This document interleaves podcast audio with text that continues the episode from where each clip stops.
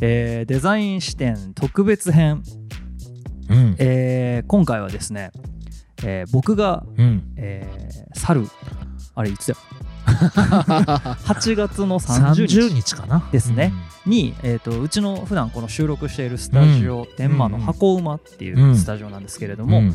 ここで、まあ、僕主催というかうちの会社主催で、うん。まあ、僕が、えー司会となってうん僕がホストとなって、うん。でゲストの方に来ていただいて、うん。トークセッションみたいなのをした後に飲み会をする、まあ、酒が進む話とい。うイベントを、えーやらせていただいたんですけれども、うん。名前がねはい。原田進むなだけにね。原田進むの酒が進む話って、はい。はいちょっとなんかあのね。文字ってね。そうね。テレビ番組っぽい感じでね、はいはいはい。いいですねで要はこれ何かっていうと、うん。あのいわゆる交流会みたいなものの言ったらもっと仲良くなりやすい版の交流会というかあの単にうん。異業種交流会みたいなとこ行くとうん。やっぱりいろんな人と会ってうん。挨拶してうん。ちょっとずつ喋ってあんま仲良くなれまあないまあそこで会う人がいればね後々仲良くなったりするんですけどうん。個人的にはもうああいう場でしっかり仲良くなりたいというかしっかり喋りはたいうん。なんかこう数を打つという。わかるわかる。めっちゃわかります。あの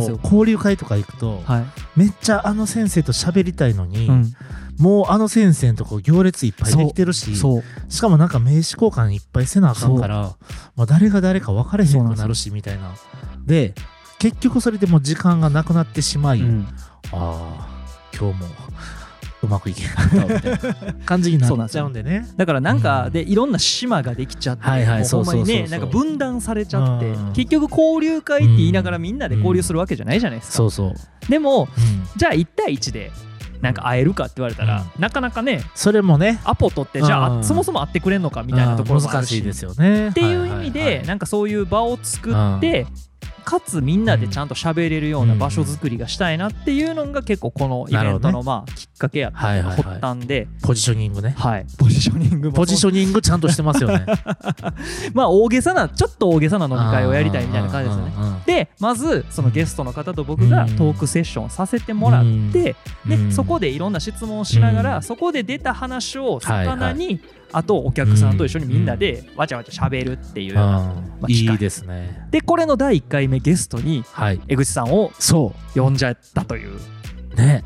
楽しかったですね。めちゃくちゃ楽しかった。ですね。楽しかったしこれあの、はい。この後、まあその時のはい。あの音声なり映像なり、はい。あの流させていただくんですけど、はい、まあ楽しさ伝わってくると思う もうこれね酒飲みながら、普段我々シラフでやってますけどもちろんね。あの時はもうお酒飲みながら 話してっていうような感じで。あれでもやっぱりはい。ちょっと、あれぐらい飲んでる方が、まあ、饒舌にはなりますよね。あとなんか意外とお客さんがいるああまあね。とそれははそれでなんかそうそうそうそう。喋る意識がうんすごいこう出たかなっていう感じがあっね。て、いややっぱねこう人間大事ですよ、あのき聞いてくれる人が目の前におるっていう。そうですねしかもリアクション取ってくれるしとかね。これだからもうねコロナ禍のロックバンド大変やなみたいな。気持ちめっちゃ伝わるわ。いやいやまさにねねリアクションが見リアれないっていう。クションが見れないっていう。僕らそういうところからスタートしてるからあんま違和感なかったけど、うんはいはい。一回あのお客さんがいる状況でやるっていうのをかい感じるとなんかすごい楽しかったですもんね、そう。あれはあれで。なんかねバイブスが上がった感じがそうなんねでまあ今回はですね、その時の模様を、うん。あのこれ1回目のゲストがたまたま江口さんやったからっていうのはあれなんですけどね。まあ、ちょっとあの、うん。あなんですかその時の映像と音声をね、うんうん。あのデザイン視点の方にも、あの来てくれたお客さんからも、、はい。いやぜひデザイン視点でもこれアップしてくださいってね。ご要望があったので、うんうんはい、なんでまあちょっと今から、うん。あのその時の模様模様とはい。様子を、あのぜひぜひ。お聞きご覧いただければ、はい。と。これはあれですねはい。3219のやつですね、はい、じゃいきますか。はいいきましょうはい3219マジですか？皆さんもうめっちゃ飲みたいあ、はい、そうですよね。とりあえず乾杯しましょうか。飲みましょう。飲みましょうあのい普通のあのいわゆる飲み会とはちょっと違うここであの、はい。乾杯という形ではい。やらせていただくんですけども、はいじゃあ今日はちょっと江口さんにあわかりました。いろいろとお話を伺わせていただくんですけれども、はい。江口さんの方から温度だけあわかりましてた取っいただいてもいいですか？あの墓場の皆さんご準備ありがとうございます。あとあの今日初めましての方もあのよろしくお願いします。2時間ですね。一応まあイベントと時間的には1はいはい時間です。はい。あのなんで。ちょっと新しいスタイルの飲み会です はい。楽しんでいきましょう、はい。乾杯。お願いします。乾杯あうまっ。はい、そんはない。感じで一緒にやらせていただいて、江口さんを今回ゲストでお呼びさせていただいて、まあ、皆さんと江口さん仲良くより仲良くより知らないところを知っていただこうというような感じで、うん。はい、今日やらせていただくんですけどもそんな江口さんに、うん。まあ、このあれなんですよ。このイベントやっぱ酒が進む話っていう、まあ、僕の名前とちょっと掛けさせてもらってるんですけれども、あのお酒飲める人も飲めない人でも別にいいんだけれども、うんうん。まあ、ちょっとお酒にまつわるはい。エピソードみたいなのを何か一つちょっと、あのしてもらえたらなっていうところで、うん。毎回ゲストの方に一つあのなんて言うんですかあの自分の思い出のとか、うん。自分に縁のあるお酒を一本用意していただいて、うん。それをちょっとそれについてのなんかお話を軽くしていただこうっていうちょっと企画を考えまして、まあ、今回1回目なんで ちょっと江口さんプレッからシャーがすごかったですねそこに用意させていただいたお酒のお話を軽くしていただいてもいいですか？正味だってこれか夜な夜なやったんですよ、もう夜な夜なでもよかったけ全ど然全然そん、うん。夜な夜なでもよかったですけど語れることが全然なくてただ美味しいだけって なんでちょっと語れる方を今日はちょっとはい。お持ちさせていただいてとかあのご準備いただいたんですけど、はい。あのーこれネグローニっていうカクテルなんですね、はい。でネグローニっていうカクテルはえーっと2019年に100年を迎えたクラシックイタリアンカクテルなんです。めちゃくちゃ歴史がある。100, 100歳ってことですか100歳ってことです。そう。でそれこそ2019年のコロナになる前の10月にはい。僕の事務所ではいネグローニを100周年祝うイベントをやろうって言って あの西区のはい。プントエリーネアっていうはい。バー、イタリアンバールがあるんですけどそこの鎌田さんっていう名物店長と2人で、彼はオリジナルのうん。ネグローニカクテルのレシピを考えてはい。僕は、えっと、僕とイタリア人のデザインユニットっていうか、まあ、デザイナー2人のはい。デザインしたお互いにこう作ったこうデザインあごめんなさいロックグラスうん。を展示してほうほう。でネグローニを飲むパーティーをしようぜって言ってそのハイセンスなイベント。すすごいでしょ。何それ。まだね、聞いたことないです。はい、まだ密が許されてた時代。めちゃくちゃハイセンス。人と人の距離が作ったロックグラスを展示あそうですそうです。自分たちが作っロックグラスをちゃんとガラス工房泉市のフレスコっていうガラス工房で作ってそれを展示しつつでも全員分はもちろんないので、その時にこう30個ぐらいロックグラスを買ってですね道具屋筋で買って。はい。でとにかくまあネグローニを100周年を勝手に祝おうぜと。なるほどいうねイベントを勝手に企画しはいはいはい。勝手にやりはい。でその日は140多分5杯ぐらいネグローニが出たんです。やっばそう。でも何人くらい来たイベントなんです？多分1人2杯ずつぐらいじゃないですか。70人ぐらいじゃないうですか。わすごっ。もう僕の事務所の1階もう30平米しかないのに。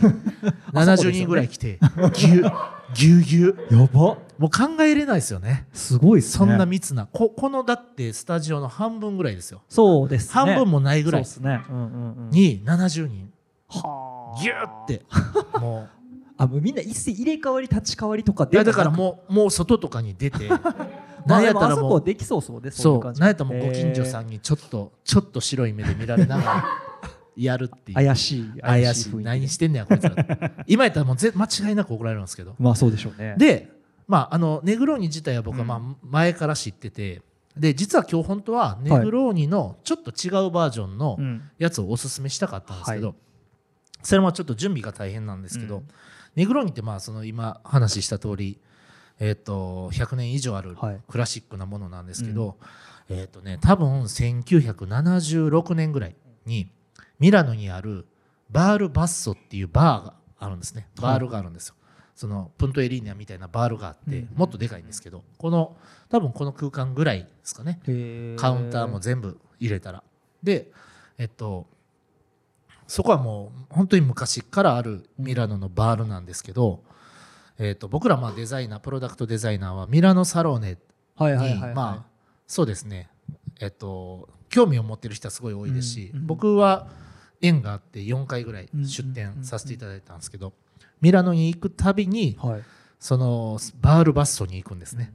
でそのバールバッソはその時普通の普段は普通のイタリアンバールなんで、そんななんか満員になることなんてないんですけど、ミラノサローネの時は多分ですけど300人ぐらい店のこの中中と外にブワーってー。もっとかもしれないですけどもうそこら中の道路が封鎖されるぐらいはいはいはい。人が集まってしまうんですね。それはもう、えっと、ミラノサローネの展示会の規模なんですけど他に飲むところがないとかあります。あるん死ぬほどあるけど、はい。なぜかミラノサローネの時にバールバストで飲むっていうのがなぜか流行ってるんです。なるほどね。でデザイナーたちの間での。そうそうそう。でその理由は、はい。超有名デザイナーとかほうほうほうほう。いろんな有名なブランドのディレクターとかはいはいがはい。フラッと飲みに来るんです。はあサローネの時に、ね。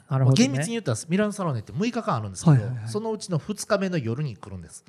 あ決まってるんですかそれ？大体そこがピピークで来るんです。1日目ははい。いろんなブランドのレセプションパーティーがあるんです。ああはいはいはいで2日目に飲みにまだみんな元気なのに飲みに行くとこがないかっつってはじゃあバールバスト行こうぜって言って2日目にバールバストに集合するっていうのはい。が定着してるんです、で僕も実際行った時に、はい。えっとまあ、ご存知か分かんないですけどマルセル・ワンダースっていう人だったありそうえっとねあとロン・アラッドっていうイスラエルのはい。超有名なデザイナーだったりが、へー。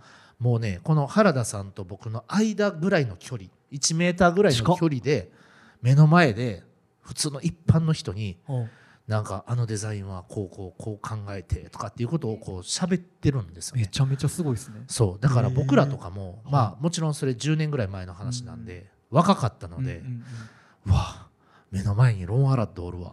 だから下積み時うん代にあのロン・アラッドの本とか見てはい。はいはいはいやっべえこいつ。こ このデザインすっげえとか思いながらそっか。それなんかねある種なんかもうこれほんまオフレコですけどなんかもうパクったみたいなこととか。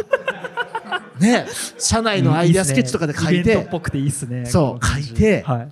社長に「お前これロン・アラッドやないか」みたいなこと言われながらやってそんなんとかの対象の人とかがもう1メーター先ぐらいにおるようなあーやばいっすね。ところが、まあ、いわゆるまあバールバッソってそういう縁があって僕はだからサローネの時期とあと一緒に行ったイタリアツアーの時ぐらいしかいイタリアに行ったことなはいいのではいはいはい大体バールバッソって人がいっぱいいるイメージなんですね。でその名物バールのバールバッソの、うん。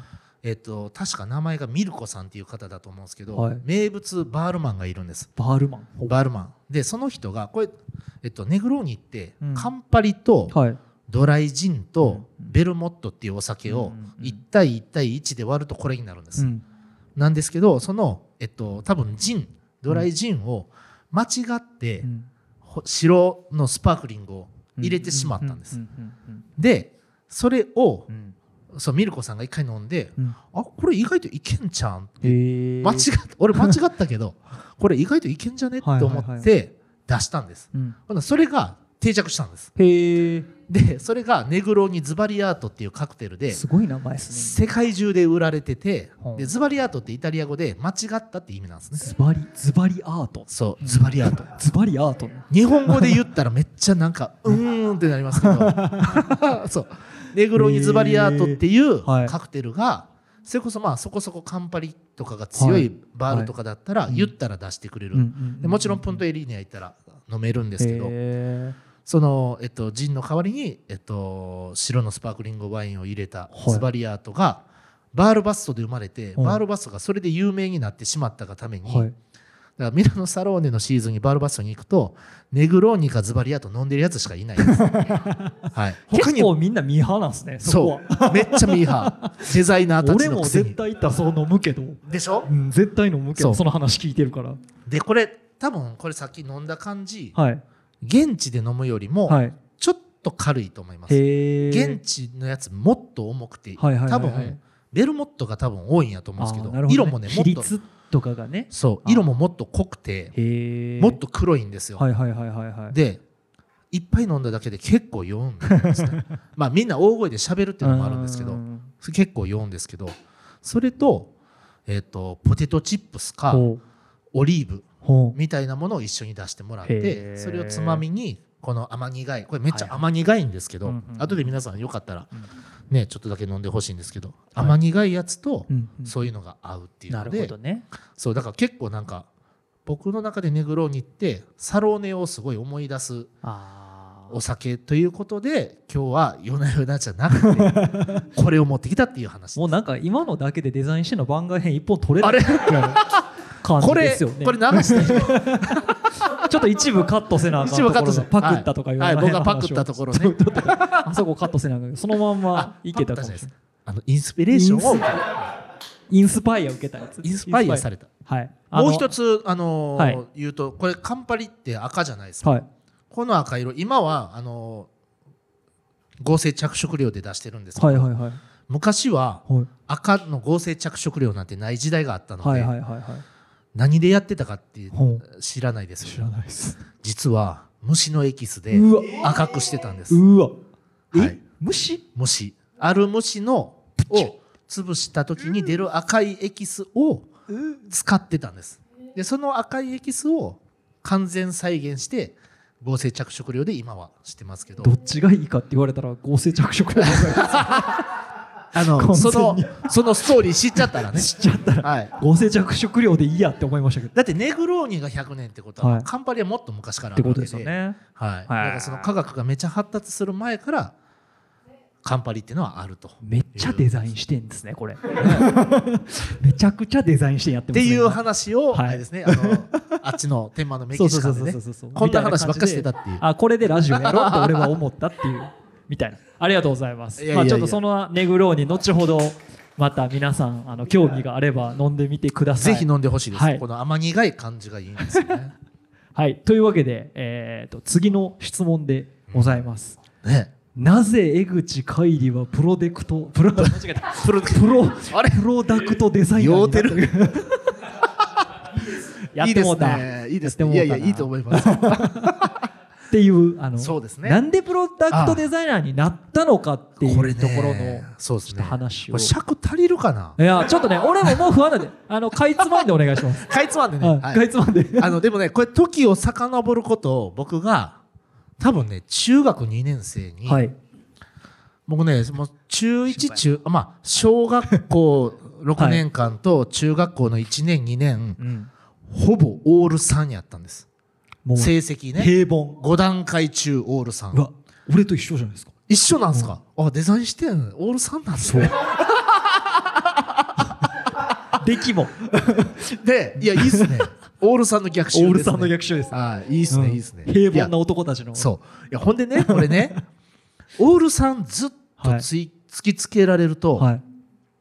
分かんなくなるんですよ。せめて僕ね成績悪くいたかったんですよね。ああなるほど。だってもうこれはできひんけどこれはできるみたいなメリハリがあればこれが欲しかったんですね。そう。わかる？それはめっちゃわかる。自分の中でも分かるじゃないですか自分のこと、オール3って言ったらえ俺どうしたらいいのって 中1中2ぐらいで思うわけじゃないですか。確かに確かに。アイデンティティがわかんないですよね自分の。そう、で好きは好きなんですよ、はい。美術も好きだし体育も好きだし、音楽も好きだし、だけどまあ成績3なんで、はい。お才能はないんやと。好きな、うん。好きなだけやなと。わかる。うん。そう。で親にも、はい。親もまあドライな人で、はい。しん辛辣なことをまあズバッと言うんですよ。俺多分ここ行っても一緒やで。っ？てと思って高校行ってもオールさん嫌やなと思って、あはいはいはいはい。で別の道を模索し始めるんです。なるほどね。そう。で、まあ、たまたまあの母親とうん。兄が、あのー大阪市立工芸高校って僕が卒業した学校行ってたんですけど、でまあどんな学校か大体知ってたし、はい。で教えてもらっねあの、まあ友達があのお兄ちゃんの友達とか家に遊びに来るじゃないですか、はいはいはいはい。まあ大体変なんですよ。大体なんか高校生のくせにやたら髪が長い男とか、はいはいはいはいはいはいそう。ていうか結構あれですよね。僕もあの近くの高校行ってたんで分かりますけど、うん。あそこってえ女子率めっちゃ高い女子率高いです。ですよね。まあ、デザイン系の学校そうですよなんでねね。女子率高いんですそれだけを理由にちょっと憧れてました。いやこれはあのね あるバランスから超えるとはい。ダメですよ。あそうなんですか？はい、男性が少なすぎるともはい。うこれはね、あのいろいろあの迫害を受けるんではいはい。迫害を、はい。あのまあ後で剣ちょっと詳しく聞かせてもらおう、はい。そこら辺は。あのねこう女性が多すぎると なるほど。男性っていうのは権利を失うんですなるほどね、はい。社会がちゃんとあるんですねそこに。これあの第2部でゆっくりお話します、でもとにかくその,、はいはいはい。あの母親と兄が行ってて、はい。でまあちょっと面白そうな学校やなとうん。いうのは分かってたんです、はい。で僕は2年生の時にえっと普通科に行くのはやめようと、うん。で体育科うん。えっと何やったかな？大塚高校かな？ちょっと忘れましたけど、はい。体育科があって。はい。もうその時なんか公式テニス部やったのに、はい。バレーボール見るの好きではい。あ俺高校行ってバレーボールやろうって。体育科行って体育科のバレーボーラーになろうと思ってたの。がい一案です。一案。でええやん。ええやんだけど、まあ、これガチのやつ来るよなと思って、はいはいはいであのそもそも男子バレー部僕の中学校になかったんで、はいはいはい。はいそんなとこから誰も取らんやろうとうんうん思って、で、えっと、工芸高校ってはい。いうもう一個の案と、うん。でもう一つは、えっと、これは親のはい。勧めで、祖父母がカナダのバンクーバーにいておカナダに行ったらとおいう案もあったんです。お中学卒業して。もうここ行かんと、はい。カナダ行けよという案もあって。でえっとあとあの大体皆さんそうやと思うんですけど私立の併願っていうけるじゃないですか、はいはいあります。私立の併願と、うん。この4つの選択肢の中で僕は工芸高校と私立の併願を受けるはいはいはいはい。ので、まあ、私立の併願を受かってて、うん。でもしまあこれあの後の質問にもつながるんですけど、あの私立の併願にもし受かって工芸高校落ちてたら、はい。多分僕薬剤師になってます。っていう薬剤師の資格が取れる私立の高校には受かってました。はい、意外でしょ。ここにはいなかった。ここにはいなかった。間違いなく。はい、間違いなくいなかった。けども薬剤師だとおもろいな。そう。で、えっとまあ、工芸高校に無事受かりでそれもいろいろあっていわゆるビジュアルデザイン科っていう、はい。えっと、ポスターとか、えっと、今で言うとウェブとかそういうこう情報媒体をデザインする学科、あと美術科うんでプロダクトデザイン科と建築科ってあってで僕最初の2つは早々と、はい。うん、諦めた部分もあって倍率がどっちも7倍とか8倍やったんですへえ。ホットやったんですね。ホットやったんです、しかも、えっと、受験にデッサンがいるので、はい。えっと、僕途中まで夏秋ぐらいまでかな夏ぐらいかな、画塾に通ってたんですけど、はいえっとまあこれ落ちたら薬剤師かって思うと、うん。ちょっとちゃうなと 怖いなというので、まあ一応画塾には最後まで行くんですけど、はいはいはいはい。えっと建築学デザイン学科かプロダクトデザイン学科の2択にしようと思って。でえっと建築が何倍やったかな？ばそれでも倍率4倍とかうん5倍とかで、プロダクトデザイン学科3倍やったんですねで、まあ、倍率で選んだわけじゃないですけど、うん。まあ、中学校2年生とか3年生ではい。建築って大体何やるか分かるじゃないですか。まあまあ確かに。中学校2年23年ぐらいになったら。建てるんやなっていう。そう。家建てんのかな。家建てるんやなうん。みたいなね、まさしく。そうですね。でプロダクトデザインって何やねんと。これ分からんと。はい。いうのでしかもその学校の名前になったのが、はい。僕が入学する3年前なのではその前は金属工芸科という名前で彫金とかをやる専門にやる学校やったんですね。はい。んで、えっとそれもあって、うん。いや分からんからプロダクトデザイン行こうと思って建築はなんか見えてるしと思って分からんなりに行ったんです。ほでプロダクトデザイン科に行ってだからこう薬剤師を軽やかに避け 避けてる。建築デザイン学科とかビジュアルデザインコースとかをこう学科とかをうん。軽やかにかわし。でプロダクトデザイン科にたどり着くわけです。あじゃあプロダクトデザインでなんかめっちゃ憧れてたとかそういうことではな全かったんや。然です。オールさんオへー。ールさんからの オールさんからの大逃亡です。すごいですね。大逃亡。へえそでも結果言ったら面白かったっていう。うえっとね、うん。そこまだちょっと続きがあってはい。尺足りるかななんですけど、はいあの こ尺も足りないですね。そう。であの僕あの高校3年間僕バンドもやってて、あの軽音楽部に入ってねチャラくねバレーボールとか行ってたんですよ、兄の影響ですぐ、はい。すぐもうそんなんやり始めて。わかるけど。はい、で、えっとバンドではい。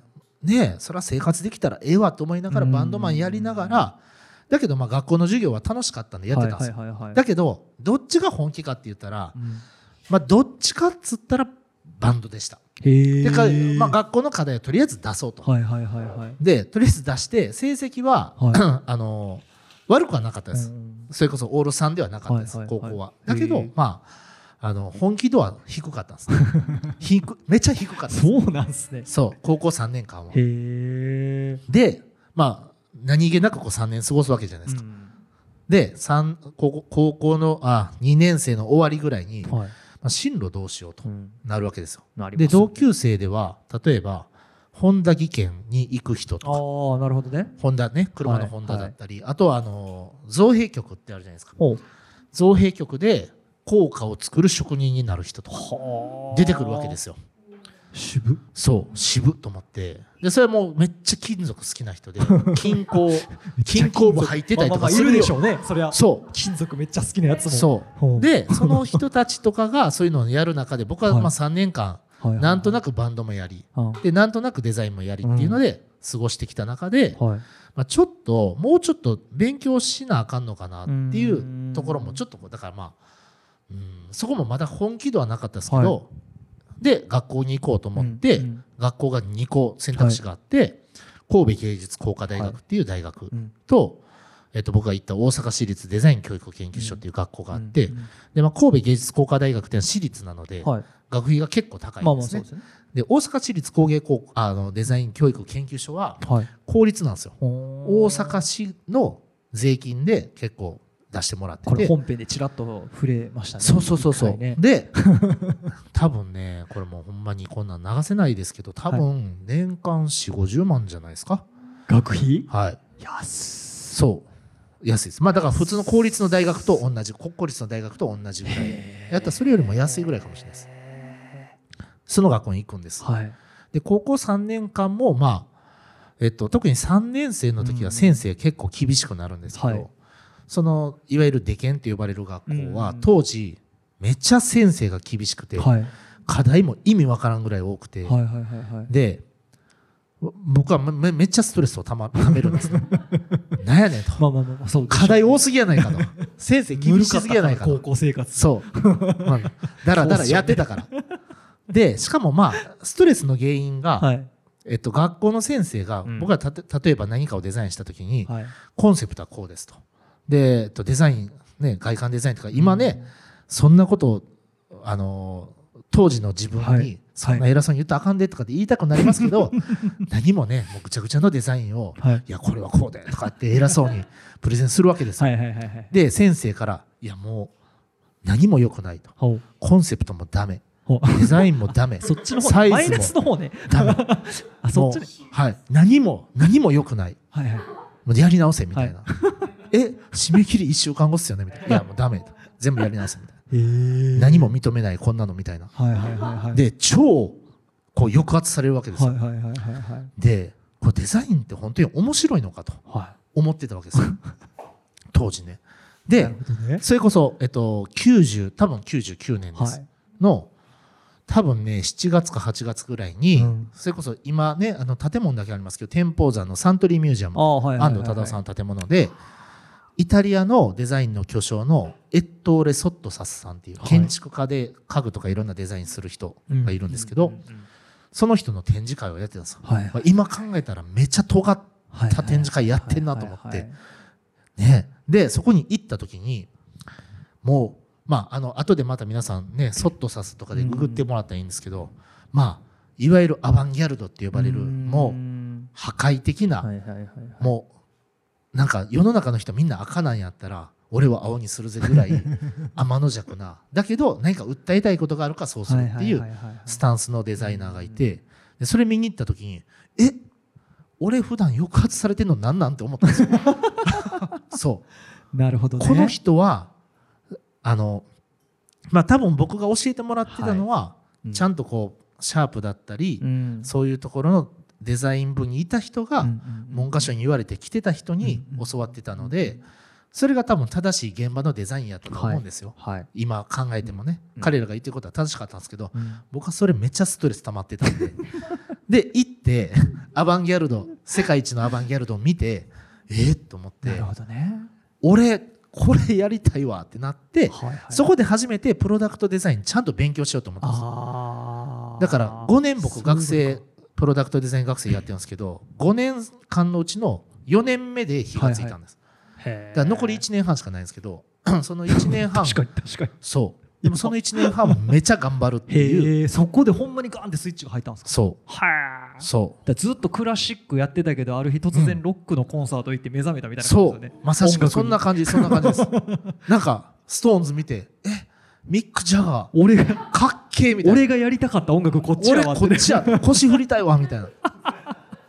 こっちや。こうやってやりたいわ。これやと思って。くねくねして。そう。でそっからちゃんとほんまに100%ちゃんと先生の話を聞いてちゃんとこの道で食っていこうと思ったのがそこです。へえ19歳なる前の夏ぐらいですなんかイメージは勝手にすごいプロダクトデザイナーになるべくしてなってるようなイメージがあったんで全然。ですね。全然ちゃう。むっちゃはみ出しほてんまっすね。はい。だから嫌なものから逃げて逃げて到達した道がここやったんですよ。よかった。なんで江口さん好きかちょっと分かりました 似てるわ。実はね実はこういうとこがあるってちょっとじゃあ次のこれ、はいはいはい。多分あと5つくらい質問があるんですけど、ちょ思ったよりはい。あこれ。あこれね。これですよ。いいでし仕ょ事へのこだわりね。いやいいいいワード持ってくる。教授。ね。いやそうですね、はい。仕事えっとこだわりというか、まあ、うん。心情にしてることがあって、うん。で今よりもはい。1ミリでも一歩でもはい。ベターにすることなんですよ。おうそう。だから何か例えばこれの瓶のデザインをするってなった時に、じゃあまずこれのことをよく知らないといけないから、うんうんこれのことを徹底的に僕は知ろうとはいするんですね。はいはいはいはい知った上でいいところはもうそのまま残して、ダメなところはうん1ミリでもよくするはいっていうことにえっとね諦めの悪い男でいるって感じです。とにかく納得するまではいはいはい。全部やります。なるほどね。っていうところが多分こだわりかなと思ってていいあのだからむっちゃ手かかってるんです。手かかっててあのねうーんまあ再三度外視ですよね。永久に。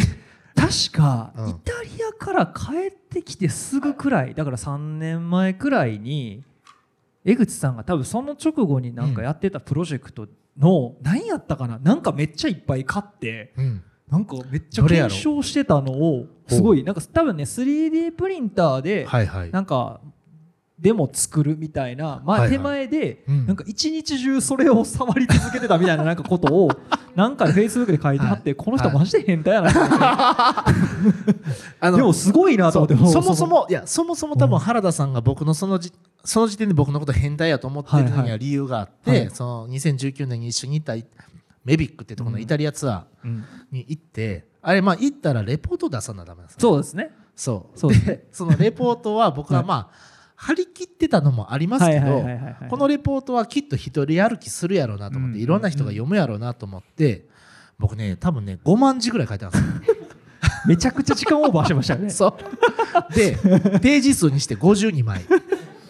そう。なんか持ち時間全然考えてない全然、あの、そのレポート発表する時も、全然持ち時間うん考えずに。考えてなかったっすねそう。んで、あの、まあでもあのレポートはいはいは、ほんまにでも、帰りの飛行機から書き始めたんです。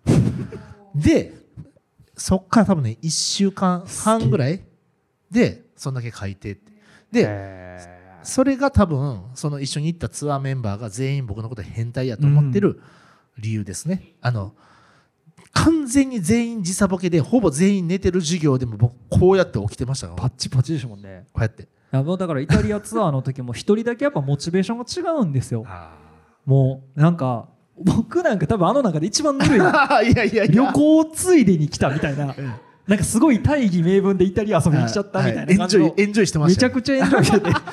じゃあもう江口さんはもう一生ノートとペンでもあそううですね。あらゆるところを見てる、はい。俺なんか美味しそうなもんと可愛い女の子しか見てないのに。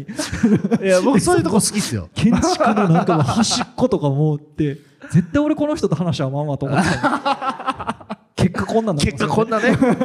いやほんまにねコンビ組ませてもうてね。いやほんまいやすごいですね。でもまあそうそこはそういうとねこですね。ものすごく見ててうん。やっぱ感じますね、でなんかプロダクトデザインの仕事って、はい。そうですね。8割ぐらいうん商品にならないんでですよね。あー。その前にいろんな理由で頓挫するんです、はいはいはい。プロジェクト自体が。そう。相手がまあ開発資金力が尽きたりとか。はあ。なんか社内決済がうまくまとまらんかったりとかなんか一回置きましょうとか。今だったらなんか分からんけど為替が良くないからっていう理由でああそうか。平気で止まったり半年伸びたりとかこんなんだって作っても売れへんからみたいな。だからもう78割ダメになるっていうけどはい。まあ残りのね23割どうなるか分かんないじゃないですか。うん。だから1ミリでもベタにしとかないと、うん。この商品出てもうた。手抜いてもうた。どうしようっていうので悶々とするんが多分嫌なんですね。なるほどね。はい。だから徹底的に。そうですね、うん。まあだから後悔しないようにっていうのはありますなるほどね。はい。っいや。て感じです。そこははい。ちょっとあんまり俺と違ってぬぬるく ぬるくなかった。はい。はいすみません。ちょっとね斜め上の質問になっちゃうかこれマもしれない。ジで難かった何いやこれ簡単に説明させてもらうと、まあ、これあのうちのうちうちでこの質問をこう考え、はいは何かその人の、なんていうかな仕事に対する姿勢であったりとか、うなんかそのパーソナリティ的な部分をはい。抽象的に掘れる質問なんかないかななるほどね。で最初ポケモンでいこうと思ったんですよ、アップで人影ゼガメ不思議だねやったらどれ選びますか？なんでですか？っていうのに行きたかったんですけど、はい。世代選ぶなと思って、はい、あのギリ違う。でしょうね。僕ら世代ど真ん中なんですけど、はい。そうね。口さん違うかもしれんなと思って、はい。ギリ違う。もう卒業してはるな。みたいな、はい。そうですね。そう。でまあちょっと普遍的な感じで、いやいいですよ。なんか他のいい3種類くらいの例えあったらいいんですけど、はいはいはい。なんか一番無難なのはあまあね。まあ、じゃんけんかな、そう。いやこれまあ正直答え出てないんですけど、はい、僕自分のことを振り返ると、はい。大体チョキ出してる ほらこういうのこういうのこういうの。なんで？なんで？なんですか？でなんでチョキかが分かんないですけど、うん。チョキを出してるのはあって、はい。でいや分かんないですよ。これ本当にうん。言い訳的なものになるかもしれないし、はい。えっとなんかこじつけかもしれないですけど、うんうんうんえっと、まずグーとパーって出しやすいんですよ。うんはい。おうそう。グーとパー多分手の形的に出しやすいんです。うんでチョキだけストレスかかるんですよ。だからこういう話こういう話。で凝ったことやったろうっていうのはい。つもあるんですよ。もちろん。どんな時でも。何かしら人ひねりしたろうっていうのはまず自分のあの主観的な思いとしてあると。はいはいはいはい。であえてチョキ出すやつ変やろうと思ってるんです。よ 自分が変やから。だからまあグーかパーで来るやろと。だはいはいはい。から2分の1やなと。あそうか。そこそこでもう2分の勝ち負けでいくんです多分ねと思って。あでも大体チョキ出してるんです。何ーも考えんと。無意識のうちにそうなってるってことですね。なってるんです。多分。っていうので、うん、全然論理的じゃないですよ、はいはいはいはい。論理的じゃないけいやいなんかちょっと凝ったことやったろうっていうことプラス、うんうんうんうん相手はチョキ出してけえへんやろうから まあ1回で終わるなと勝つも負けるも。早く早く終わりたい。なるほどね。で大体負けます。ということはということはグーが多いんですよ。ってことですね、うん。あこれ江口統計。そう。江口統計は多分ねグーが出しやすいんです。なるほどね。人間の手は。へグーが出しやすい。いや面白い。こういうのあもうありがとうございます。期待通り。めちゃくちゃ人間性出るよかった。わこれ、うん。いやなんかそうそれぞれであのみんな3種類しかないけど、でもそれのロジックがあるわけじゃないですかみんな。そうですね。だから多分うん。僕も僕で考えてないですけど、考えて多分あるやろうし、うん。そうですね。今のまさにです。褒められると思わんかっストレスかかる。この形にストレスかかるって言ったやつおらんすよ多分。まあね。ストレスかかりますよ。考えたこともない、はい。へえ面白い。ありがとうございます。あいい感じのペースこのねで僕が面白いと思ってないことを、はい。原田さんが面白いって言ってくれるからこれデザインして成り立って成りるんですね。立ってる。まあまあそこはあるかもしれないですね。面白いでしょう。みんな面白いと思ってるんですけどね僕は。広い方ね。はい。はい、ではい。ちょっとさっきのちらっとも触れましたけどもしそんな江口さんがそれね。っていうかプロだじゃあさっきの話はうん。あれじゃないですか、あの落ちてたら薬剤師になってたけど、あまあまあね。逆に言えば、はい。今うん。じゃあ中学そうですね。卒業するそうそうそうそう。ところに戻るとしましょうよ、はいはい。高校選んでいいよって言ったらどういうことしたいですか、例えばですけど、はい。今のね、うん。こうまあ経験値を仮に持ってたとして、はい、仮に持ってたとしたら、めちゃくちゃ思いますねそれ。そう。ねこんなことそんなことはないですよ、うだけどまあ仮に僕がプロダクトデザインの仕事を何かしらのはい。ことで辞めなあかんってなったりとかしたこととして答えると、はい。多分僕もっと人と向き合う仕事をすると思います。人と向き合う仕事。でうん例えばカウンセラーとかソーシャルワーカーとか多分そんなん選ぶと思います。ものづくりではなく。ものづくりではないです。へでまあ一個の理由は、はい。ものづくりはーうん。とてもハードなことは分かってるので、うん。もう一回この積み上げてきた努力をしたいかっていうと、ううんーんってなります。ちょっとしんどいかもってなります。しんどかったですね、はい。伝わってきたわ今ので、はい。すごい。しんどかった。しんどかったですね。しんどかったからまあ今のね自分のスキルとかあそうですね。ん。それはまあ大事にしたいっていうのはあるんですけど。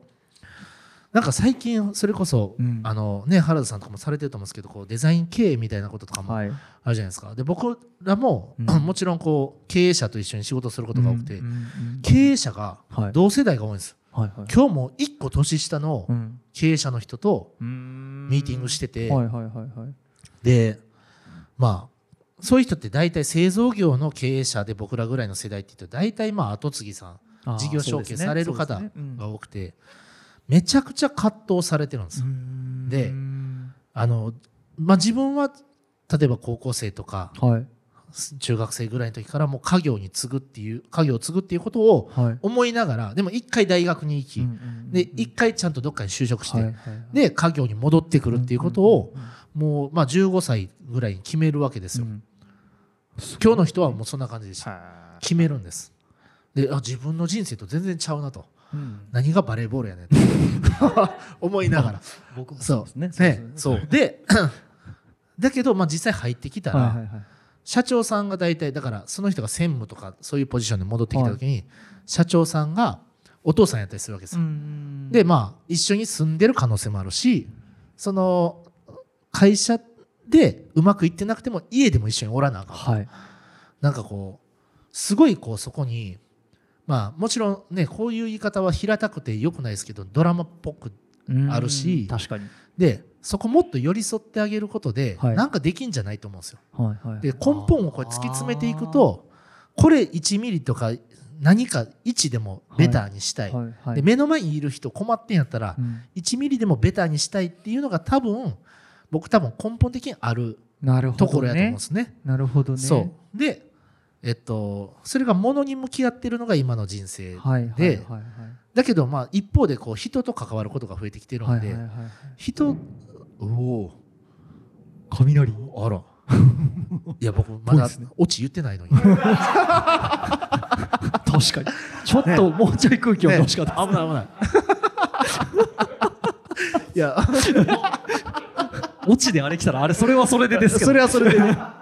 怖い話からねいやあのあれですよ。もう何言いたいかちょっとわから飛びましたけどでもその人と関わってて、はいはいはいはい。でこの人は、はい。まあ絶対にこう自分よりもはるかに逃げ場がない人生うをん。送ってる中で、はい。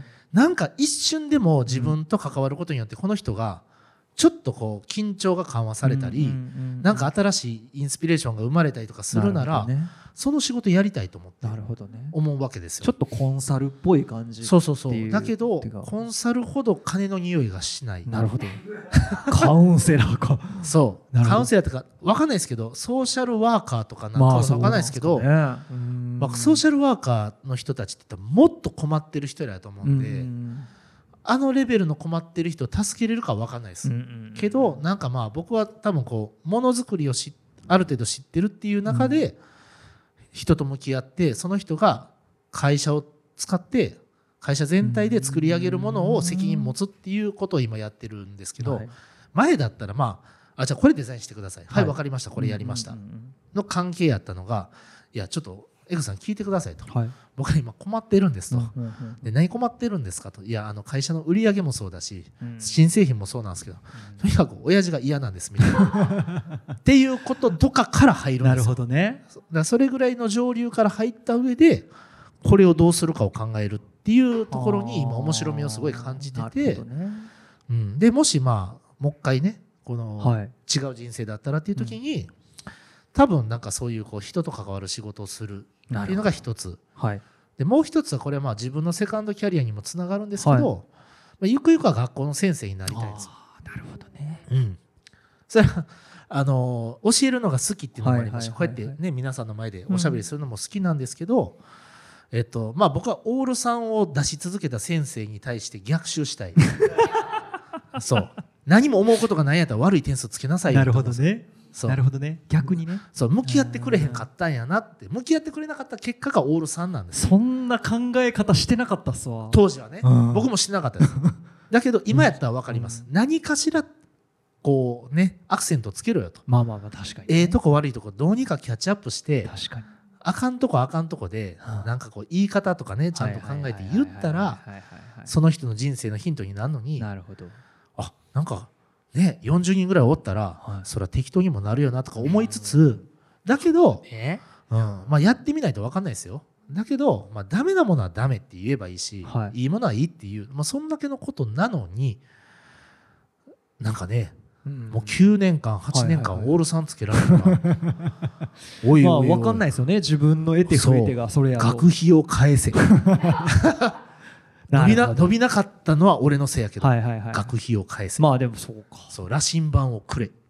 ちゃんとだから1と5を振り分けれる先生になりたいそうそうそう。だしなんかどっちかというと問題児と向き合いたいですね、はいはいだっていい人って別にねなるほど教えなくても、僕あの学校の先生も結構ずっとやってるんでけど、ですすよね。うん。教えなくても伸びるなって人は、うんもうなんか課題だけ出してりゃいいんですよ。逆にね。はい、もう自分ですくすくいくんで。あで困った時になんか質問したらうんいいからって言えばバンバン質問来るんで、はい。そういう人はもうほっとってもいいんですよ。だけどなんかずっと「うーん」って言ってて、うん。でなんか、うん、うまくいけへん。何がうまくいけへんのか分からへんみたいな。であのこっちからしても、うん、何がいいのかも分からへん。けど話し合おうか、はいみたいなのをやる仕事がもし存在するならやりたい。先生ってことです先ね生。そう。はあ。落ちた。落ちた思ってた。ちょっと落ちましたね。ゆゆるく落ちましたね。ゆるく落ちた。思ってたより真面目な。俺もっとなんかちょっと待ってどんなん期待してた？ババンドバンドやるとか そんなんやと思ってバンドマン。あの時諦めたバンドの道をもう一度とかなんか言うかなと思ってましたけど。ははい。最後です好きなこまるについてれあねのもうただただただ自分の何か一つ映画でもいいです。音楽でもいいです。えー何でもいいです。いやこれは。めちゃくちゃ好きなやつの話してください。好きなやつね、はい。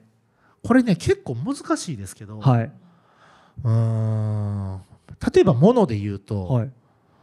えっ、とねワイヤレスイヤホン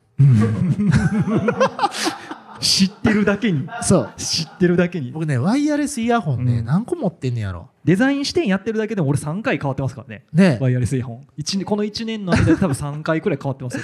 7俺の個ぐらい持っててそれぞれちょっとずつちゃうんですけど、うんうんうん。いやほんでおん 全く同じ機能で色違いも2個持ってるでワイヤレスイヤホン、はい。まあもので言ったらワイヤレスイヤホンうんうん。か、はいえーっとね、はい。そうだな。歯ブラシ。もので言ったら。なるほど。歯ブラシというか、はい。えっと、歯磨きセットはこれはこの3年ぐらいはとても大事にしていあ、てあれだからこういうねこう好きな何々とかじゃないです、うんうん。必要なやつ。はいはいはいであのソニックケアのあアプリでね磨き方を指示してくれるやつ、もうクソ高いんですよ。5万ぐらいするやつを使っててかつフィリップスのエアーフロッサーっていううん。水でねタタタタタって言ってこう歯と歯の隙間を掃除してくれるやつフロスね。をうん。使ってるんですよ。はい。でそれをしないともう気持ち悪い。はい。それをした上であの歯間ブラシでうん。掃除をするっていうのをできれば 毎食後やりたい。っていう。はいっていうのがまあ好きな何々。なるほどね。あ好きな何々っていうか必要な何々、はい。でまあ、ワイヤレスイヤホンは いろんなパターンで使い分けるんです。今日はちょっと軽めに行くからナッシングがいいなとか。あ。今日ちょっと電車長く乗るから坊主やなとか。音のあれで 分けてるんですね。そう。はあ。音のあれとでどれもはい。完璧じゃないんです、どれもどこか改善点があって坊主はめちゃくちゃ音がいいのに、うん。ケースが死ぬほどでかいんですよ。そう。あでもそれを何？毎回持ち出してその問題点とかともちょっとこう考えたりとか、えっとねそれは最初の何回かだけで。あ最初の中からだけあれ。う んそこで変えられへんからもう諦めるんですけど。でもまあ俺やったらこう変えんのになとかそうそうそうそう。ねとかね。そう。であの新幹線乗ったりはい。飛行機乗ったりするときは絶対坊主なんです、へえノイズキャンセリング。ノイズキャンセリング。あの基本ノイズキャンセリングがはい。ベースなんですけなるどほどなるほど。そう。でえっとナッシングのやつは白と黒と持ってて、はい。両方持ってるんですよ。で白は打ち合わせ用です。打ち合わせ用。あの相手からちゃんとイヤホンつけてるって見えるように。白白ってね。白いやつね、ははははで黒いやつはお出かけ用です、はい、で今あの 友達に貸してるんですけどソニーのリンクバドっていうあのあはいはいはいはい。あって、ね。あれコンセプトが面白いから買ったんですよ、はいはいはいはいはい。あの知ってます？リンクバドってね。あの穴が開いてるやつで。骨伝導いや骨伝導じゃじゃないんですよは。い、ちゃんと普通にあのドライバーのイヤホンなんですけどダイソンみたいなね。そうドーナツ型で穴が開いてて外の音が直接聞こえるってやつなんですけど、結構ねナチュラルな外の音が聞こえてはあ。で、坊主は、あの、モードが選べて、はい。クワイエットっていうめっちゃ静かなやつと、アウェアっていう外の音がちゃんと入ってくるやつとあるんですけど、ちょっと嘘くさいんですよ。外の音は機械的に取り込んでる機械的に取り込んでる。はい、で、ある周波数の音が聞こえにくかったりするんです。だけどソニーのやつはナチュラルな音なんで、全部リアルな音が入ってくるんです。だから、自転車乗るときとかはソニーなんです。なるほどそう。危ないから。そっかそう、危ないからね。でもソニーのやつも欠点があって、これは設定で多分切れるんですけど、ごめんなさい、これめっちゃ長いですね。い。やいやこれ合ってます。偏愛なんで。偏愛なんで。偏愛なんでもうそう。だいで、ぶ偏ってる感じです。いいっすねいいっすね。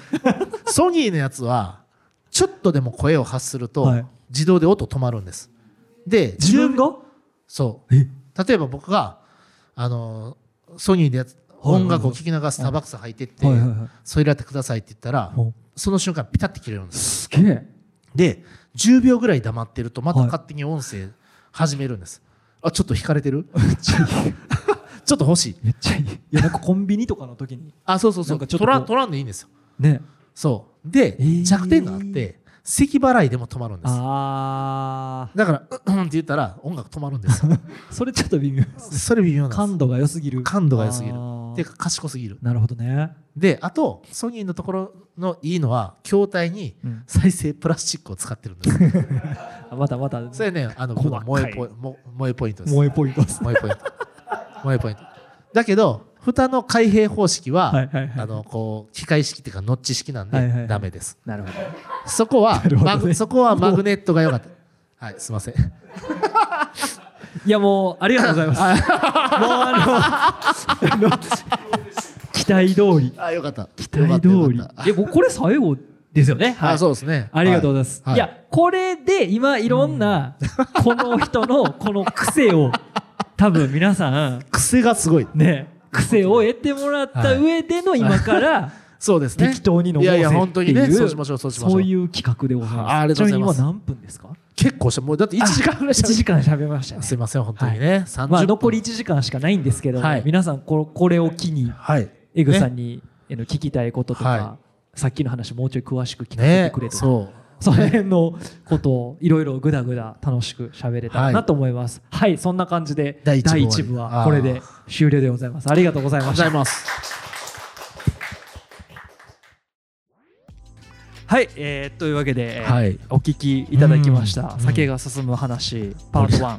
盛り上がってましたね。盛り上がってましたね盛り上がってた。もうあのようようでもやっぱりうん1年間うん僕らもうこうデザイン支援をずっと一緒にやってますからね。きてるからのうん。やっぱあのテンポ感とか、うん。いやだからもう僕正直あれうん。終わった後に、やっぱりちょっとなんか反省というか あの最初のゲストが江口さんでよかったなっていう、あのハードルが上がっちゃっああ、次回以降のね。たそうテンポ感が良すぎたあからまあまあまあまあまなんなんていうんですかもうこう喋ったらはい。こう返してくれるとか、うん。こういう時は僕はこういう感じで言ったらいいわみたいなのが結構なんか本能的にあ。はい。もうそうですね。染みついてるから、うん。なんかこうやり慣れ感はやっぱねあるんで。そう、そう。ねそこの辺はやっぱりまああの僕も終わってから、うん。あやっぱ相方っていいなって思いましたね。関西っぽいこと言いますけどいやいやいや。いやもう相方っていいよねみたいな、ほんまに？いやもうあのだからやっぱり空気感とか 相方感はねそうっすね。積み上げてきたものやと思うんで。うん確かに。ねもうだって50回以上やってるわけですそうですよ、ねそうですよ。うん、それはもうようしゃべるわと思って。だから当初の予定30分からうん。あそう40そう。分くらいでって言ってたけどうん。多分1時間近くそうですね。話してましたもんね。そう。僕のね誰にも話したことがないあの私立の併願の話とかそうね。あの時計をちらちら見ながら そうそうそうこれ結構やばいかも これ言なとってまう思いわと思って。いやーでもね。でもまあさあの後にうん。結局来てくださってたお客さんが6人くらいいはったんかな。うん。うん。うん。うんでもうその人たちと一緒にうん。一つの島でねだから最初言ったみたいに島分かれるんじゃなくてうん。一つの島でうん。みんなでわちゃわちゃと喋ってう飲んでっていうような会ができてね。まあ皆さん結構楽しそうにしてくださってたしすごい盛り上がったのうでんまあ個人的にはものすごくね。いい回になったんじゃないかなと。あのーこれあの番組構成もすごい面白いなと思って、はい。そのまああのー皆さんがこう聞きたいことを聞いてくださってると思うんですけど、うんうんうんあのお酒をうん。おすすめするっていう、ああそうですね。最初にね、冒頭のね。はい。そうそう。そこもちょっとなんかまあ個人的にはそのねミラノサローネに行った思い出とかが蘇るお酒でネグローニだったりネグローニズバリアートみたいなものを宣伝させていただいたんですけど、うんなんかまあ普段そういうのって意識して飲まないし、まあ、ネグローニとかもね、行くとこ行かないと日本じゃなかなか飲めないはい。ようなもんですけど知ってるだけでも、うん。あちょっと今度バーみたいなとこ行ったらネグローニできますかって言ってみようかなとかね、まあ、そんなんなってくれたら嬉しいなと思いますし、なんかこれがエグスさんが言ってた甘ぎが甘苦いミラ ミラノの味かとか思いながらねそうですね。飲んでもらえたらねそういうのはもうすごいなんかそれはそれで一つのね、なんか文化をまたねこう復興できるんかなうんみたいなとこがあってね。だから実際終わった後も、うん。そのみんなでねネグローに振る舞って、うん。みんなで飲んでちょっと感想言い合ったりとかもしながらみたいなんで、うんうんなん。かああいうああいう距離感でうん。そういう話ができるっていうそうでのがすねそうなんですよ。だから毎回ゲストにはね、うん。ああやってお酒をちょっと紹介してもらうっていうコーナーを最初に作って、うん。でそこからいろんなお話聞いて、うんそれを当てに飲むと。はいはいはい。これでもいずれね、はい。酒飲めない人もゲストで来ると思うんですけど。そう。いやそれはそれで僕思ってるんですよ。それはそれで楽しい。なるほどそうなんですよ。あーえその人は何を紹介するんですか？いやだからもう本当は飲みたかったお酒でもいいし ああなるほどね。酒の代わりに飲んでるものでもいいし。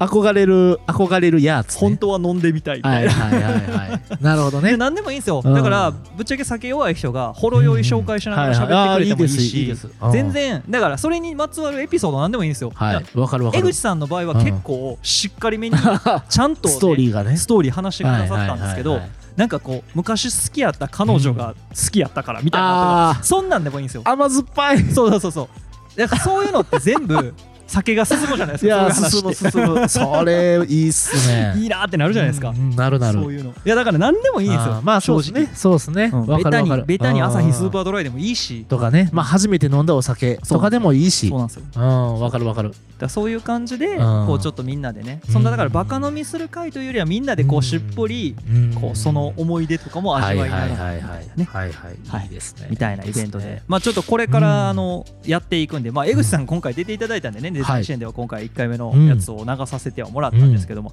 まあ今後あのオフラインでイベント自体はやっていくしまあそこで収録した音とか絵は今後どういう形であのアップロードしていくかわかんないですけどまあなんか僕の SNS とかであのうんつどつど紹介はしていくと思うのでまあもしよかったらチェックしていただけたらなと思いますはいあれってちなみに次回収録っていうか次回開催の予定ってあるんですか？次回開催の予定は日程まだ確定してないんですけど、うん。一応毎月できたらいいなとは思ってます。ほうほうほうほう。可能な限り。なるほどね。じゃあまあこの間8月やったんでまあ、はい、9月の末ぐらいに1回やりたいっていう感じですね。なるほど。週末にやりたい。えー、あまあ週末ね。はい、あの僕結構ね 楽しくてネグローにも行っちゃってたしお酒も結構行っちゃってたんで二日酔いしっかり しっかり次の日しっかりしっかりしんどかったんですよ。まあね。いやいや。あまあそれもありますよ、はい。あのやっぱまあ週末の方がね来やすい。皆さんまああのねそうなんですよ。来やすいっていうのもあると思うんで。あちなみにそのお酒が進む話、第2回ゲストとかも今考え中なんですか？そいれともやえっ、とね第2決まってるんですか？回ゲストはもう決まっております。なんと？なんと。マジで？まああの早いな仕事、はい、あのまあこれはもうん。う来ていただく、だから図らずしもいいとも形式みたいな感じになってるんですけれども、まあね。はいはい。あのうん。前にまあ江口さんの回でうん。1回目やらせてもらった時にうん。お客さんとしてはい。僕らが前回ゲストで出させていただいた「レッツゴー映画話」のお二はいはいはいはい。松下さんとねはい。ひげもとさんと。人が来ていただいてでお客さんとして来ていただいたんですけどもそのままお二人を ゲスト会。ゲストに呼ぼうと。おもろいでしょ絶対そんな。やっぱね2人がめっちゃ楽しんでくれてたかそうらですね。あの、うんまだちょっと日程とかうんうん。はこれから打ち合わせさせてもらうんですけれども、まああのお二人の、あのまあじ実際にお二人に会いたい人うん。にも、あのそういういい機会になるし、ね。うん。で基本的には彼らあのポッドキャスト上では映画の話しかしてないですけどうんまああの僕ん。と絡んでいただく時は、うん。その映画の中身の話とかよりはうん。もっとそのなんでそれやってんのかなとか、うん。そのルーツ的な部分そうとか、ですね。普段見ないうん。姿が見れると思うので、うん。はい、あのレッツゴー映画話ね、はい。あの デザイン視点をお聞きの方はぜひレッツゴー映画話も聞いてほしいんですけど。聞いていただきたい。まあ相当映画の考察知ってますからね。なんかめっちゃ見てますよねそう。まず新作は基本全部見てると思うんですよ、ねね。その中であこれもう一回見なあかんなってやつは、もう一回見てて。あのあのなんていうんですかテンションでうん。毎週映画を見続けれてるのが俺はすごいなと、ね。いや本当にすごい、うんなんであのーぜひね、はい。あのーそういう映画に興味ある人とかも、うん。あのレッツゴー映画話だっていうポッドキャストランキングで1位になったりも映画ジャンルでねああ1位になったりもしてるぐらいなんで、1位になってたんですか？はランク入りしてるのは知ってましたけど。あ、ら1回1位になってましたよ。すげえな。そう。すげえわすげえ。マジすげえ。すげえわなのであの本当に映画が興味があるっていうだけの人でも多分、はい。まあまあもちろん楽しめますしそうですね、なんかどんな人がうん。この番組やってんねやろうっていうそのどんな人がのところをはい、めちゃ掘り出してくれるんで、酒進むんよこれ。やろうなと。うん酒進む。ほんまに進む。なので、ね。あのちょっと次回のゲストははいお二人に来ていやいいいただくですね。いいと思います。はい。楽しみです。僕はあの予定が合えばもちろん来ますから。お客さんとしてね。はいお客さんとして。あそういう意味ではだから江口さんに会いたい人も、あそうですね。